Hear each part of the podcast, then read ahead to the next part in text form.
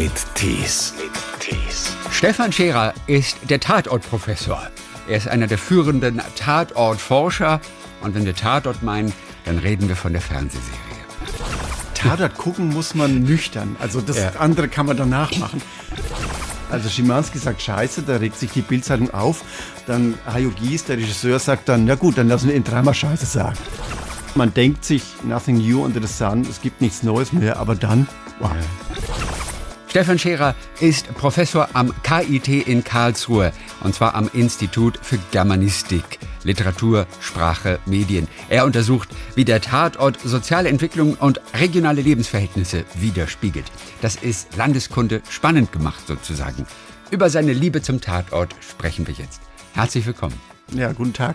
Und ich wundere mich ja immer noch, warum Sie am, am Institut für Technologie auch noch Germanistik haben. Das passt für mich nicht zusammen. Ich denke, das hat immer alles mit Technik zu tun und Atom und sowas. Ja, da könnte ich Ihnen jetzt neben dem Tatort auch noch was erzählen. Ja. Polytechnik, te technische Universitäten haben seit dem 19. Jahrhundert immer auch eine Humanities-Ausbildung, damit die Ingenieurwissenschaftler auch ein bisschen was von Kultur mitkriegen. Und daher gibt es an jeder technischen Universität eben auch Humanities, also ein Institut für Germanistik. Und an jeder. Nicht an jeder, aber an vielen. Und zwar seit dem 19. Jahrhundert, Ja. damit ein gewisser Ausgleich, eine Kompensation da ist, damit die eben nicht nur fachspezifisch ausgebildet sind, Ja. sondern auch ein bisschen was von deutscher Literatur und Kultur mitkriegen. Ja. Das Gegenmittel zur Fachidiotie. Genau. Unter der Studium Generale wäre das Stichwort. Ja. Studium Generale. Und es gibt eine Lehramtsausbildung am KIT und da gibt es Ja, dann auch eigene Fächerkombinationen wie Deutsch und Informatik und die sind nicht uninteressant Mhm. für Berufsperspektiven. Also Sie untersuchen alles, das ganze Umfeld eines Tatorts. Man weiß ja gar nicht, wo man anfangen soll. Von schaut's aus. sozialen Entwicklungen zu regionalen Abbildungen dort in den einzelnen Tatorten der einzelnen Sender. Es ist spannende Landeskunde im Prinzip. Das findest du sonst nirgendwo auf der Welt. Das schafft der Tatort tatsächlich. Genau. Dadurch lernen wir unser Land auch ein bisschen das, äh, kennen natürlich. Wann sind Sie denn eigentlich, und diese Frage müssen wir am Anfang einfach nur mal kurz vorne abklären, wann sind Sie denn überhaupt dazu gekommen? Wann sind Sie zum Tatort-Freak und erst recht zum Forscher geworden? Naja, wie jeder guckt man den Tatort als Jugendlicher mit den Eltern.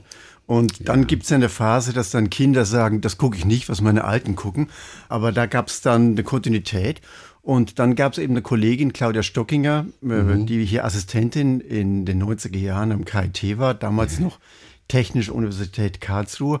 Und wir haben uns dann in der Mensa statt über Goethe und Schiller oder den Musil uns über den Tatort unterhalten am Montag und haben den dann gleich beschrieben und durchanalysiert und sind dann zum Ergebnis gekommen, dass wir das besser können als andere. Und dann sind wir auf die Idee da gekommen, mal was zum Tatort in einer kulturgeschichtlichen Perspektive zu machen, Ja. weil man an ihm eben eine Kulturgeschichte der Bundesrepublik erzählen kann, seit 1970 bis zur Gegenwart mit den ganzen Veränderungen, die, die das mit sich bringt. Ja. Und das entstand mit Bier oder ohne Bier, diese Idee?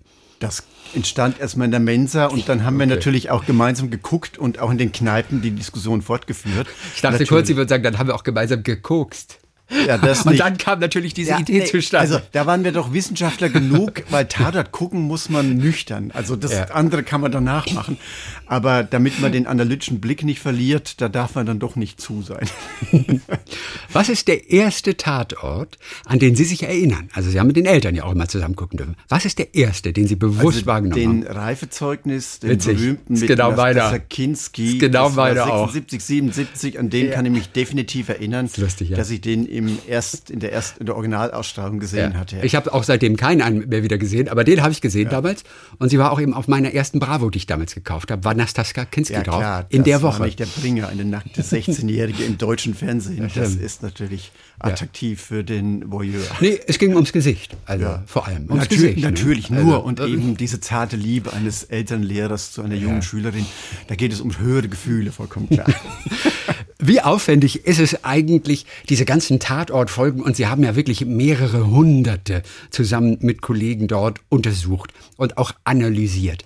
Wie aufwendig war denn dieses Projekt? Naja, wir hatten ja tatsächlich noch einen Mitarbeiter, der die, wir haben ein Analyseraster erstellt nach bes- bestimmten Gesichtspunkten, Ermittlerfiguren, weibliche Ermittler, Bildästhetik und solche Fragen, Regionalismus, was Sie angedeutet hatten. Und da haben wir ein Analyseraster erstellt und dann hat ein Mitarbeiter dann systematisch 500 Folgen geguckt. Also die haben wir nach bestimmten Kriterien ausgewählt, damit wir dann auch eine Vergleichsebene in einem Datenbanksystem hatten. Ja. Und der hat acht Stunden für eine Folge gebraucht. Und warum wie, dauert das so lange? Acht ja, Stunden. Weil man rückspulen muss. Man, also, wenn Sie den Film angucken, ist es so, da ist eine Sequenz, das sind ja Bewegungsbilder, die sind schnell weg. Ja. Und dann haben Sie eine Sequenz unter Umständen gar nicht kapiert in der Mise en scène, wie die Filmwissenschaftler das nennen, also mhm. also in, den, in der Kadrierung des Bildes. Und wenn etwas auffällt, versteht man das nicht gleich. Und dann muss man, wenn man analytisch guckt, mhm. stehen bleiben, zurückspulen, nochmal angucken, nochmal angucken, damit man unter Umständen genau ja. eine Kameraführung äh, eine Mise en scène versteht. Das dauert dann eben. Ja. Und dann muss man das ja abgleichen mit den Figurenreden, das heißt also mit dem, was noch gesprochen wird. Und das steht ja im Verhältnis zu dem, was man sieht. Ja. Und das ist analytisch aufwendig. Also wenn man so zurückspult, ist es die Kamerafahrt, die Sie durchaus interessiert? Ja, Bildästhetiken. Bildästhetik. Klar, das ändert sich ja. ja. Es ist ja so, dass 1970 noch diese sogenannte Kammerspielästhetik im deutschen mhm. Fernsehen vorherrschte. Das ist das Fernsehspiel, also im Großen und Ganzen abgefilmtes Theater. Ja. Und langsam in den 60er Jahren entdeckt man auch dann die Spielfilmmöglichkeiten im Fernsehen. Mhm. Da gibt es dann Konvergenzen. Wobei es so ist, dass das frühe Fernsehen nicht Spielfilm sein will, sondern ja. das Fernsehen entwickelt eine Reflexion auf seine Eigenlogik. Es will eben Fernsehen sein als Live-Medium. Eine Reflexion auf seine Eigenlogik. Jetzt wird es aber sehr fachlich. Ja, das ist in den 50er Jahren so, dass das Fernsehen eben erstmal nicht filmisch sein will. Yeah. Und dann gibt es Konvergenzen. Um 1970 wird dann dieses abgefilmte Theater dann äh, zurückgenommen und man macht auch Landschaftsaufnahmen, bewegte Kamera. Mhm. Das, was die Nouvelle Vague ab den 60er Jahren dann entwickelt, mhm. damit man auch als Zuschauer in einer bewegten Szene mittendrin zu sein glaubt. Ja. Und das konvergiert dann 1970. Die ersten Tatorte haben auch viele Landschaftsaufnahmen. Die sind ja nicht teuer. Hm? Ja. Wenn Sie einen Tatort heute mit dem von vor 20 Jahren, was ja noch gar nicht so lange her ist, vergleichen, was hat sich da in der Bildästhetik getan? Naja, die Bildästhetik, die, äh, da entwickelt der Tatort in den 90er Jahren äh, ein Bewusstsein, dass man hier mit filmischen Mitteln arbeiten kann. Also da ist Dominik Grafs mhm. berühmter Tatort Frau Bulach tatsächlich legendär. Das ist eine Folge, die können sich heute 95, 96 noch angucken ja. und sie empfinden sie als aktuell und neu. Ja. Dann gibt es jede Menge andere Folgen, auch von 2000, wo man denkt, uh, das ist schon ein bisschen antiquiert.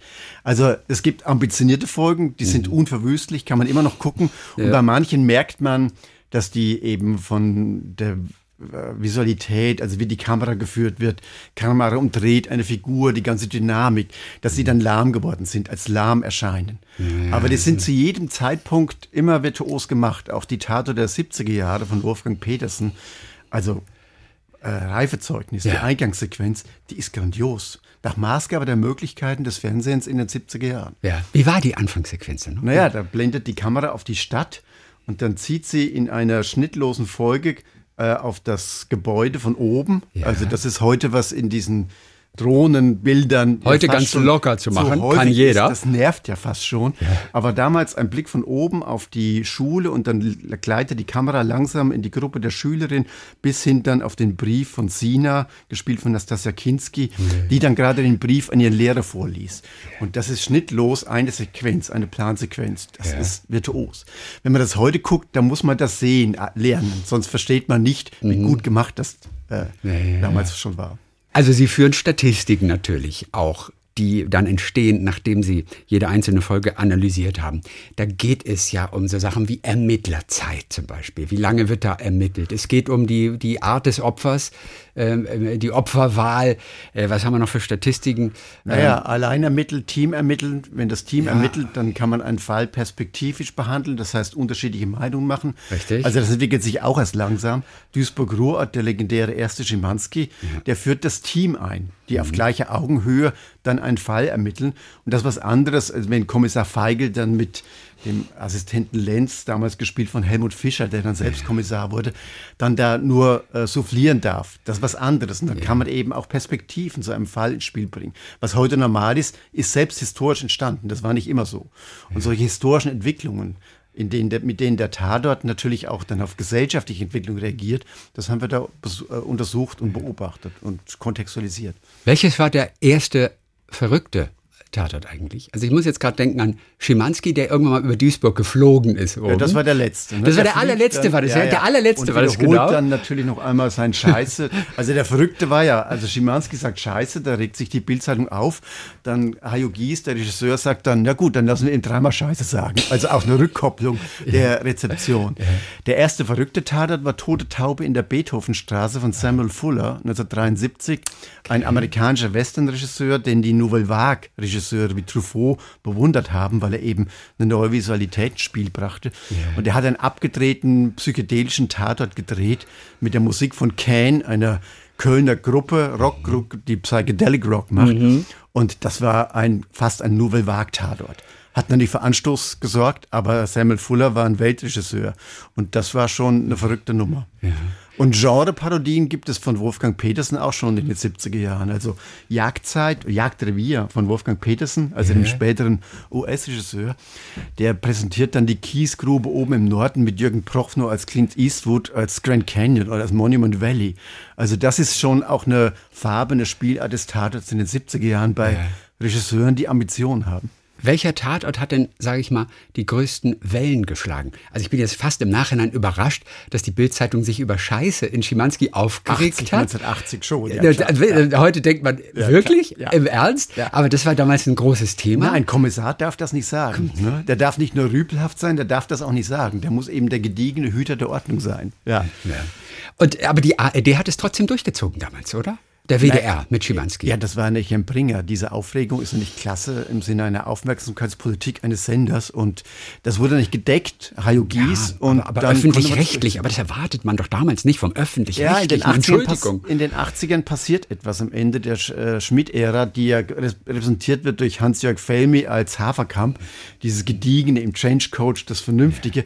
Da gibt es auch einen Überdruss an solchen Figuren. Und also der Schimanski schlägt an, provoziert und diese Kombination, die führt dann dazu, dass der WDR das Konzept trägt und nicht gleich dann aufgibt, wie ja. das manche Sender gelegentlich tun, mhm. wenn ein Konzept floppt. Ne?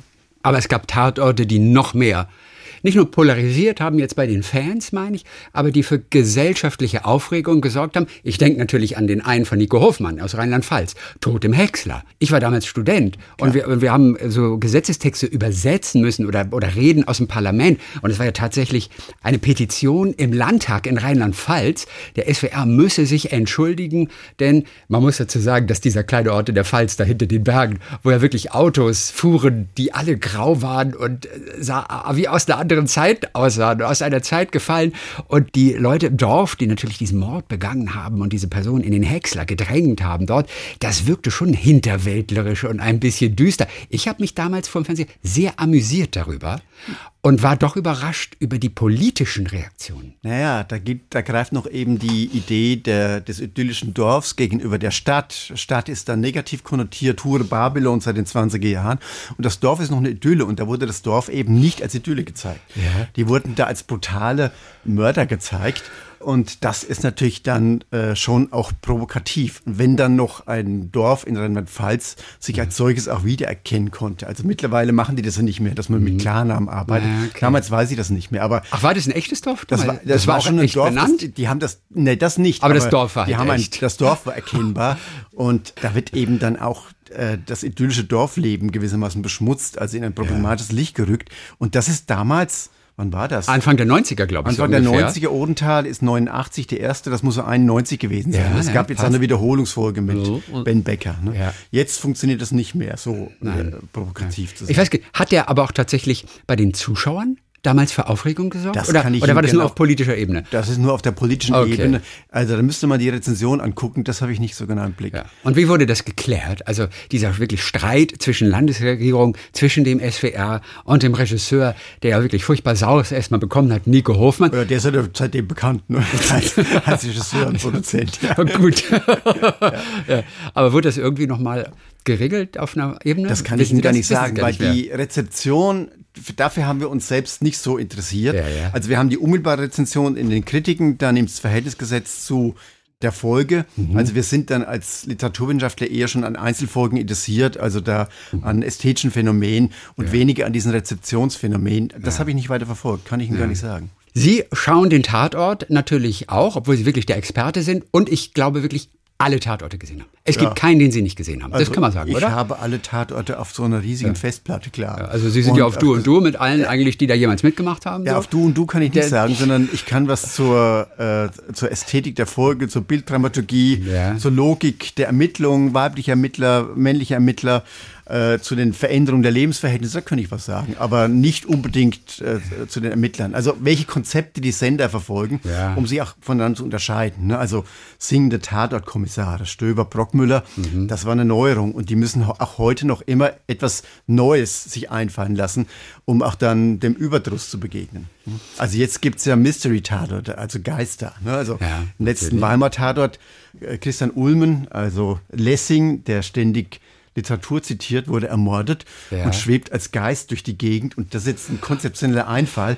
Das sprengt allerdings das Realismuskonzept des Tatorts. Aber mhm. auf die mhm. Idee kommen Sie jetzt auch. Und wie finden Sie das, wenn das Realismuskonzept gesprengt wird? Na, das ist, das kann ich gar nicht bewerten, sondern das ist. ja, aber nur aus persönlicher Sicht. Also gefällt Ihnen das? Das kann man machen, weil der Tatort seit den Zehnerjahren immer stärker auch mit Genres, mit Filmgenres ja. spielt. Also die Moreau-Tatorte im Hessischen Rundfunk mit Tukur, mhm. das sind Genrespiele. Und dann kann man eben auch das fantastische, das wunderbare Element problemlos integrieren, weil der heutige Zuschauer das auch akzeptiert, also daran keinen ja. Anschluss nimmt. Es ist ein bisschen eine Merkwürdigkeit, das darf nicht auf Dauer gestellt werden, weil dann der Tatort seinen Anspruch verliert, gewissermaßen als Audio, audiovisueller Leitartikel auch dann aktuelle relevante Themen zu behandeln. Ja. Das darf nicht so sehr in die komische oder in die Mystery-Ebene verschoben werden. Aber als Farbe kann das gelegentlich durchaus passieren ja nicht unproblematisch. Die weiblichen Ermittler, ja. die Sie gerade angesprochen haben, was hat die denn wirklich ähm, unterschieden von ihren männlichen? Ja, erstmal war das tatsächlich ein Skandal, als Nicole Hesters Ende der 70er Jahre die erste Kommissarin war. Ja. Und das hat für Aufruhr gesorgt, weil eine Kommissarfigur darf nicht weiblich sein. Und daran kann man erkennen, in welcher Weise Wertvorstellungen. Gab es äh, denn weibliche Kommissare im echten Leben zu der Zeit? Das weiß ich auch nicht. Also das ist das Reale, was mich dann nur bedingt ja, interessiert, ja, ja. der Abgleich mit den realen Verhältnissen. Nee, aber, äh, aber, das hätte zumindest erklärt ein bisschen, warum man sich über eine weibliche Kommissarin ärgert. Ne, das gibt es doch gar nicht im echten Leben. Und wir wollen den Tatort möglichst realistisch haben. Ne, das gab es schon immer. Das gibt es auch in den 20er Jahren, wie man Natürlich. aus Babylon Berlin erfährt. Aber das sind Ausnahmen. Und wenn das jetzt in einem öffentlich-rechtlichen Sender gewissermaßen auf Serie gestellt wird, dann zerfällt diese zugewiesene Autorität des souveränen Ermittlers, der sich den Fall anguckt, nachdenkt und dann durch Nachdenken, wie, das ist das Modell Felmi, Haferkamp, dann den Fall löst, obwohl er ja. sich zum Teil auch schon verstrickt. Und das ist natürlich äh, ein Problem gewesen, aber der Zuschauer hat sich dann schnell auch daran gewöhnt. Also der SWR, damals SWF, hat ja dann mit Karin Ansem schnell auf die weibliche Ermittlerschiene gesetzt. Und heute ist das gang und gäbe und überhaupt kein Problem mehr, bis dann eben mit Odenthal die neue, die am längsten laufende Serie im SWR nun ja, ja auch äh, vorliegt, ja. Wie oft schauen Sie sich einen Tatort an? Also jetzt die aktuell laufen, Sonntagabend. Einmal? Den gucke ich mir einmal an und ja. wenn ich ihn klasse fand, grandios, aufregend, spektakulär oder wenn ich etwas nicht verstanden habe, dann auch gleich danach nochmal. Analysieren Sie immer noch? Ja, schon. Das, das Projekt ja. ist ein Work in Progress. Das erste wird natürlich erstmal gewissermaßen kulinarisch geguckt, aber dann äh, wir publizieren jetzt zurzeit nicht mehr. Also wir haben da ein großes Buch geschrieben, 2014, aber das heißt ja nicht, dass wir uns dazu über die neuesten Entwicklungen gelegentlich wieder einmal äußern und äh. die muss man dann laufend verfolgen und im Blick haben. Christian Ulm und Nora Tschirner sind jetzt ja nicht mehr dabei. Das war der letzte. Das ist nicht sicher. Das ist eben der Witz. Nee, das ist nicht wahr. Das ist, der, der Clou ist doch, Christian Ulmen hat eine Idee, er will sich als Geist spielen und das ist ja auch der Witz, weil der zitiert ja als Figur, die den Dichternamen Lessing trägt, unentwegt die Klassiker mhm. und will nun selbst ein Geist sein und hat sich einfallen lassen, als Geist dann äh, mit zu ermitteln, aber aus gewissermaßen Hürdenebene. Ja. Und das war natürlich auch eine Ausstiegsidee von Christian Ulmen, aber jetzt wird kolportiert, dass die das unter Umständen fortsetzen. Ach, guck mal. Ja. Aber Nora Tschirner wird die auf jeden Fall noch weitermachen? Also von der höre ich nicht, dass sie ausgestiegen sei, ah, ja. sondern nur von Christian Ulmen. Ja, ja. Aber der MDR überlegt sich jetzt, das waren ja Event-Tatorts. Die haben ja Tatorte, die zu einem Feiertag als äh, Allein-Tatort geplant war. Der erste, die fette Hoppe, der am Sonntag auch zitiert wurde. Nee, letzten, am ersten äh, Neujahrstag. Ähm, der, das war eine Folge geplant und dann war das so erfolgreich, also diese neue Komik-Variante über diese ja. literarischen Zitate gegenüber den Münsteraner Tatort, dass die das auf Serie gestellt haben. Und Nora Tschirner will weitermachen. Und mhm. Lupo, der wurde jetzt schon zum Hauptkommissar, äh, zum Dienststellenleiter erklärt, beziehungsweise hat sich selbst dazu erklärt, äh, der soll eine größere Rolle spielen. Ob dann der Dienstvorgesetzte, der sehr unbekannter Schauspieler, nun tatsächlich aussteigt, das wird man sehen, das weiß ich mhm. nicht. Der hat ja seinen Abschied verkündet. Aber das soll weitergehen, ja. Mit dem äh, Christian Ulmen Lessing als Geist. Ob man das auf Dauer stellen kann, bin ich allerdings ein bisschen skeptisch. Ein Ausblick vielleicht mal auf das Jahr 2021. Was erwartet uns an neuen Teams? Was wissen Sie schon? Also der Schweizer Tatort hat ein neues Team. Ja. Das ist das erste. Dann gibt es. Irgendwelche äh, bekannten Schauspieler, die das Schweizer Team machen dann? Äh, das, ja, das sind, äh, glaube ich, Schweizer Schauspieler. Ja. Die sind dann ich hoffe bekannt. mal. Die sind dann wenig, der, der lief schon. Ja. Die sind weniger bekannt im deutschen ja. Bereich. Radio Bremen hat ein neues Team. Der wird auch im Laufe dieses Jahres kommen. Ja, wer ist das? Das weiß ich nicht. Also okay. das muss ich dann sehen. Also das, Ach so, aber, ja. aber Sie sind gar nicht so erpicht darauf zu gucken, was kommt. Also Sie nehmen es echt genau. einfach, was, was kommt. kommt. am Sonntagabend, das genau. kommt. Genau, also ich gucke Tatort wie der normale Zuschauer. Ich habe die Folgen vorher auch nicht und äh, bin jetzt wie auf diese Doppelfolge äh, Bartic, Leitmeier und mhm. äh, Dresden, Faber und Aber Böhnisch. Die Jubiläumsfolge äh, zum 50 Jahre Tatort. Da bin ich schon gespannt, auch dann, weil Dominik Graf dann die Regie führt, da bin ich immer neugierig, mhm. aber ich gucke die dann am Sonntagabend, wenn sie eben läuft. Okay, mhm. aber Radio Bremen bringt was Neues auf jeden Radio Fall. Radio Bremen bringt was Neues und ja. ansonsten wüsste ich jetzt akut nichts. Es gab ja einige Änderungen, dass man den Überblick verliert. Der Saarländische Rundfunk hatte jetzt eine Folge, weil das mit David Streso gefloppt ist. Mhm. Da haben die Zuschauer diese Komik nicht verstanden. Also das war ja. so verquere Komik. Und die hat man auch gar nicht so, so schnell im Blick, weil man braucht immer so drei, vier Folgen, damit man im Grunde merkt, was die so vorhaben. Und die laufen nur alle maximal äh, zwei, dreimal im Jahr. Also ja. jeder Sender hat drei Folgen im Jahr maximal. Ja. Und da dauert es, bis man wieder einen Überblick gewinnt. Aber es gibt ja den Schwarzwald-Tatort als neues mhm. Konzept seit vier, fünf Jahren. Äh, der Dresdner Tatort als neues Konzept, auch so seit sechs, sieben Jahren, ja. mit dem Brambach, mit dem Wunderbaren, also super Schauspieler. ja, toll. Als immer. skurriler Dienststellenleiter, der sich immer PC-Witzen ver, verrennt. Und da gibt es schon jetzt äh, viel Neuerungen, dass da erstmal eine Konsolidierung rein muss, für ja. meinen Geschmack. Dieser Striso-Tatort, der im Prinzip gefloppt ist, ja. wie hat der Ihnen gefallen? Mir hat der gut gefallen, weil mhm. ich natürlich ein, ein Striso-Fan bin. Das ist ein guter ja. Schauspieler. Mhm. Und der hat aus dieser Figur auch was Skurriles gemacht. Also mit seinem Mofa und dem Helm und dann lebt er in so einem Glashaus. Und das ist ein komischer, ein verquerer Humor. Der ist nicht so Holzhammermäßig wie im Münsteraner Tatort, wo man die Gags, die Aphorismen fast schon oft raten kann. Mhm. Und das ist auch wiederum anderer Humor als dann im Weimarer Tatort. Also ich fand das zum Teil schon skurril witzig, aber auch oft auf so einer Metaebene, also selbstreflexiv. Das heißt, er bespricht sich selbst und das hat dann nicht jeder verstanden, weil es nicht so ganz holzhammermäßig war. Mir hat er gut gefallen. Warum ist der gefloppt? Weil er, weil er zu schwer zu verstehen war, oder nee, was? Weil so eine zu subtil. Wahrscheinlich ist so eine Figur dann doch zu abweichend, also in ihrer auch dann vermeintlichen Harmlosigkeit. Also mhm. der, der hatte dann, also der, der, das, der hatte ein Alleinstellungsmerkmal also Streso ist ein guter Schauspieler. Vielleicht hat er das auch nicht gut genug ausgespielt, äh, aber mh, mm, oder war es nicht gut genug geschrieben für ihn? Äh, die die Folgen waren zum Teil schlecht und dann hatte er auch schlechtes Team. Also die anderen Mitstreiter im Team, also ja. die anderen Schauspielerfiguren, die waren schon schlechter. Und das ist vielleicht, da stand er so ein bisschen allein im, im äh, Horizont der Ermittlerfiguren. Ja. Kommt denn 2021 auch wieder der ein oder andere wirklich besondere Tatort. Das weiß ich von nicht. Dem Sie, also auch wirklich, nee. Sie können da noch gar nicht in die Zukunft also schauen. Also besonders war zum Beispiel im Schmerz geboren, ne? also mit Tukur, das war ja. dieser Tarantino-Tatort, der ja mit gefeiert wurde mit den vielen Leichen, aber das war gar nicht der Punkt, sondern das war ein Tarantinesker Tatort, äh, und der war filmisch absolut grandios. Also das ist von Shakespeare zu Tarantino mhm. als Film äh, und der war also ganz toll. Und sowas kommt immer wieder. Man denkt sich, nothing new under the sun, es gibt nichts Neues mehr, aber dann, wow. Ja. Der Tatort ja auch immer Zeitgeschehen widerspiegeln, ja. also, also gerade im Rückblick. Wann kommt denn der erste Tatort, wo Corona ein Thema ist? Was glauben Sie? Ja, also die Macher tun gut daran, das nicht zu sehr zu bespielen, mhm. weil das kein Mensch mehr hören will. Also ich würde sagen, das muss man mit einem gewissen Abstand machen und nicht gleich sofort. Angeblich jetzt gibt es Nee, das ist kein Tatort. Das ist dieser Jan Schütte, der äh, diese Improvisationsfilme dreht. Jan Krieger Schütte äh, mit Charlie Hübner. Da gibt es jetzt einen, äh, einen Film, der ja. nicht Tatort ist, wo aber Corona schon behandelt wird, weil man da mit Maske auftritt. Aber ich finde, mhm. das ist so durchgespielt auf allen mhm. Kanälen und auf allen Ebenen da müsste dem Tatort schon was ganz Eigenes einfallen, um da was Originelles draus zu machen. Also da bin mhm. ich gespannt. Ich, wahrscheinlich setzen manche auf das Pferd, aber man muss damit rechnen, Überdruss ist auch ein Aufmerksamkeitskiller.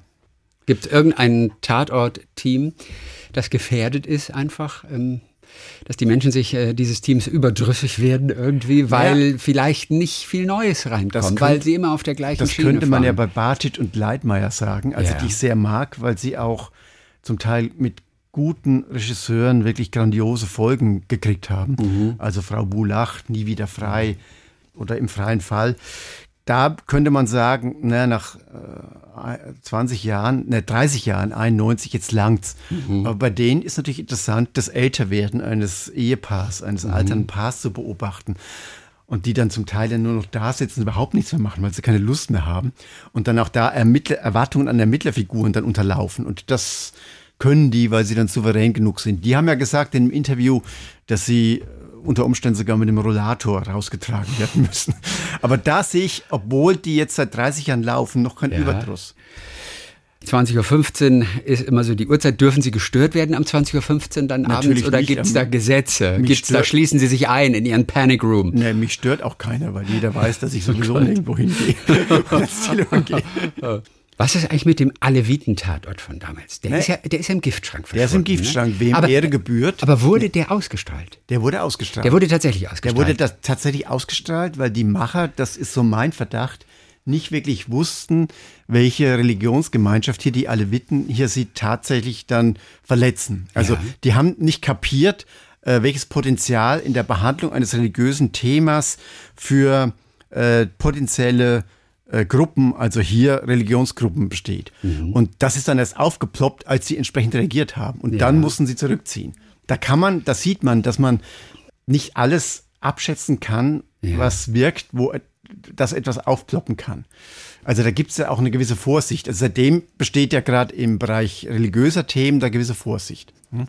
War die Aufregung zu Recht damals? Oder ist das nicht einfach künstlerische Freiheit, die, die, man ein, einem Tatort ja, einfach zugestehen also muss? Also das ist das große Problem künstlerische Freiheit gegenüber äh, Religionsfreiheit, religiösen Gefühlen, Charlie mhm. Hebdo und so weiter. Ja. Äh, das wird dann gerichtlich geklärt.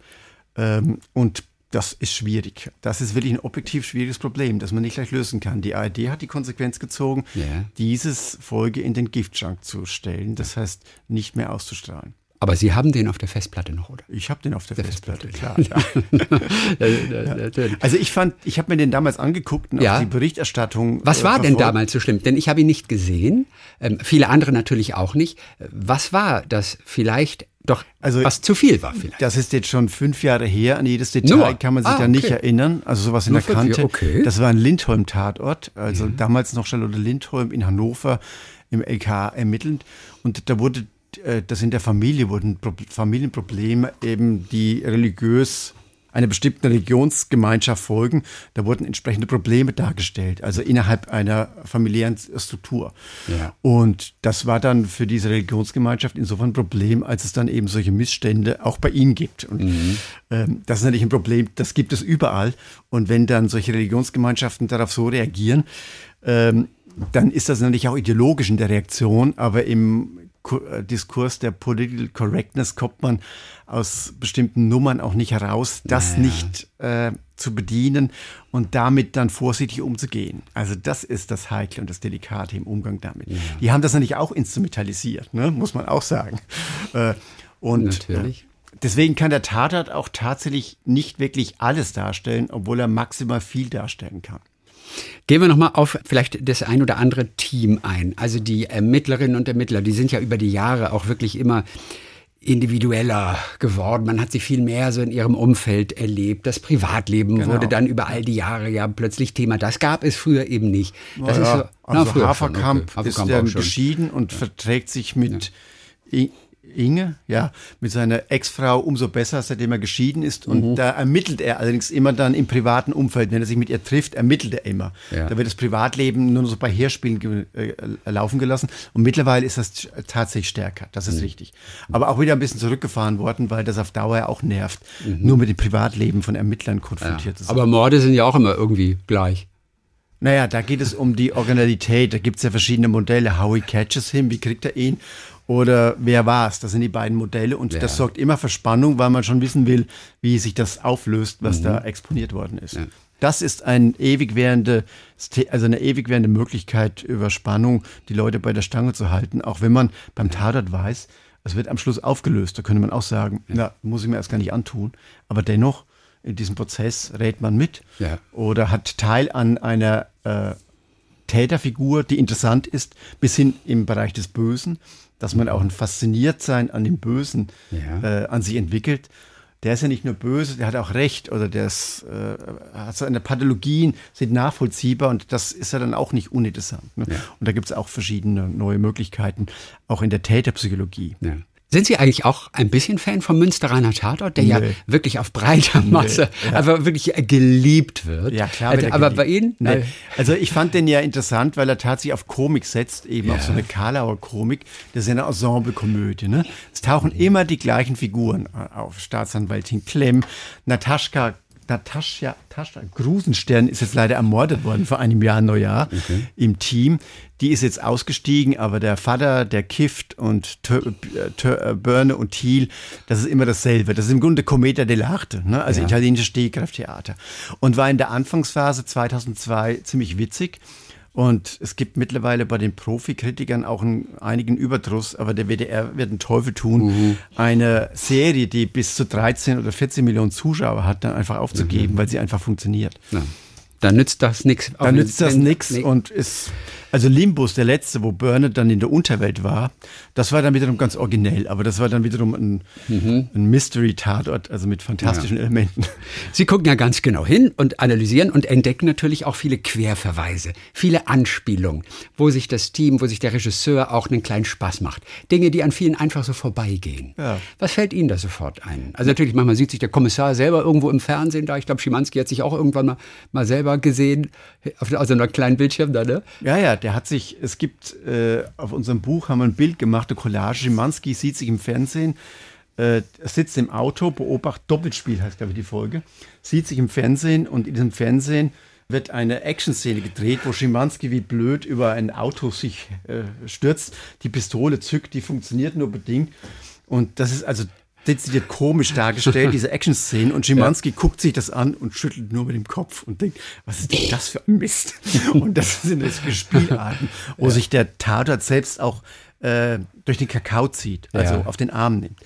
Aber ansonsten gibt es jede Menge Anspielungen. Das ist ja der Witz am Wie Zum Beispiel, geben Sie uns mal so ein, zwei, die Sie gerade parat haben, wo, äh. wo Sie auch geschmunzelt haben tatsächlich. Und wir, an uns ist das eventuell vorbeigezogen.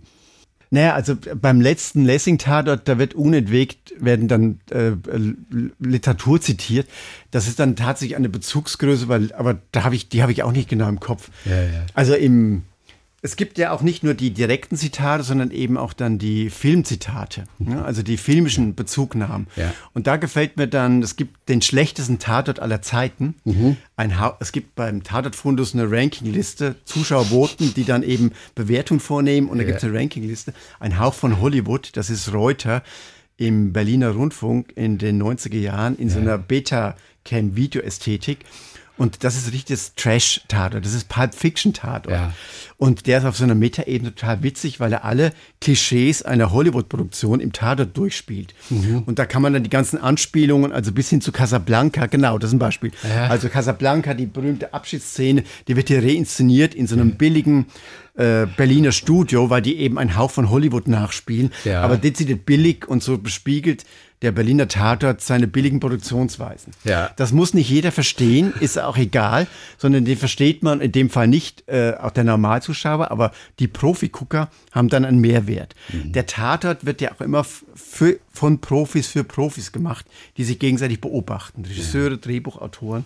Und das ist, was wir so nennen, Doppeladressierung. Also man macht für das, für das Publikum und für die anderen Macher äh, Tatorte. Mhm. Und die muss man auch bedienen mit intelligenten Anspielungen. Und wer es versteht, der hat ein Vergnügen. Und wer nicht, macht oft nichts. Wie viele Ideen haben Sie schon gehabt für Tatorte? Ich habe noch überhaupt keine Ideen für Tatorte gehabt, weil mir da die Fantasie fehlt. Ich bin ja ein rezeptiver und analytischer Mensch und kein produktiver. Habe auch nie vor, äh, da irgendwie mir was auszudenken. Dann viel Spaß heute Abend 20.15 Uhr beim Tatort wieder. Vielen Dank. Was trinken Sie dabei? Bier, Wein, Wasser? Nichts. Nichts. Nüchtern. Es darf nichts ablenken. Keine Chips, nichts, keine Ablenkung. Aber das Schöne ist, am Freitag wissen Sie noch nicht, welches Team am Sonntagabend kommt. Nee, das lese ich dann immer in der Zeitung oder in der Presseberichterstattung und dann, okay, gut, ja, schön. Nur bei Ausnahmeregisseuren, da weiß ich das im Vorfeld. Dominik Graf. Ihre Geduld möchte ich haben. Stefan Scherer vom KIT in Karlsruhe, der Tatortprofessor, der die Tatorte sehr gerne analysiert und das auch großflächig schon gemacht hat. Danke für den Besuch. Bitte. Mit Tees.